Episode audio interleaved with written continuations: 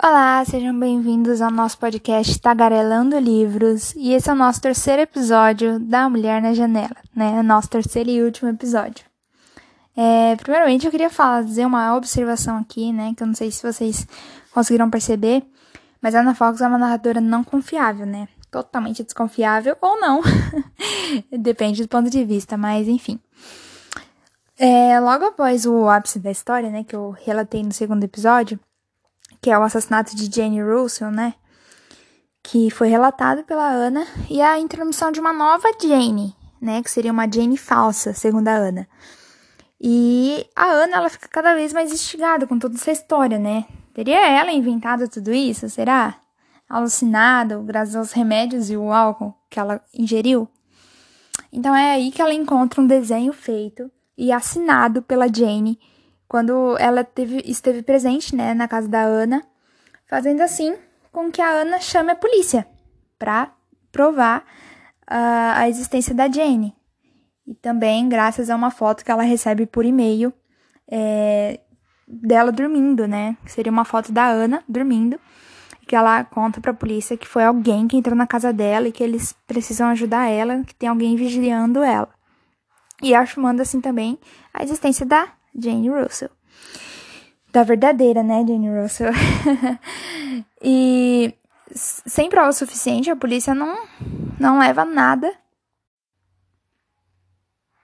E sem prova suficiente, a polícia não leva em conta o que a Ana diz, em consideração até mesmo, né, por conta dos, da, dos remédios, do álcool e de todo o estado da Ana, né, eles acabam não levando em consideração.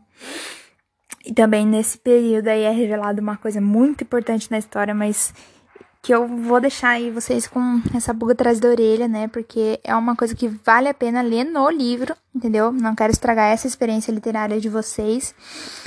Então, e aí quando a polícia vai embora, ela começa a pensar: será mesmo que ela forjou tudo isso? Será que é, ela alucinou isso? Entendeu? E já nos encaminhando para o fim, né? Vou dar um salto aqui. É, em uma certa parte, a Ana, ela começa a analisar sua galeria de fotos do celular. E ela encontra uma foto que ela tirou no dia que ela teve com a Jane, com a verdadeira Jane, né, no celular. E que a Jane estava refletida no vinho, na taça de vinho da Ana, né? E aí ela imediatamente ela já chama o Ethan para casa dela, o Ethan, filho da Alistar, né, da o, o Ethan Russell. E ele abre o jogo para ela, ele começa a relatar toda a história verdadeira. E isso é realmente bem impactante, né? Temos aí revelações de várias coisas, várias coisas. E quando a gente pensa que tudo vai bem, que agora já estão todas as cartas é, estão expostas, né? Temos aí mais uma vez um grande reviravolta, o grande final, né? A grande revelação. Um dos finais mais esperados. Um dos finais menos esperados dentre muitos outros livros, a qual eu me surpreendi. Esse em especial nos traz uma figura inesperada por todos, por todos, que ganhou o coração e a confiança de todos nós, os leitores. E sério, que obra linda, que final magnífico!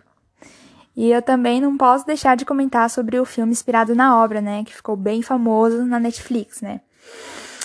E do meu ponto de vista, é bem decepcionante a forma tão superficial que tudo acontece no filme, a velocidade absurda que faz com que tudo fique meio sem nexo, sabe? Meio confuso. E para finalizar, eu queria fazer um comentário, né? Quer dizer, eu queria relatar dois comentários de dois escritores é, bem famosos aí, bem conhecidos pela galerinha aí, é, sobre o livro. Vamos lá, vamos começar pelo nosso querido Stephen King. A Mulher na Janela é um daqueles raros livros realmente impossíveis de largar. E esse é o nosso comentário querido. Surpreendente, arrebatador, sensacional.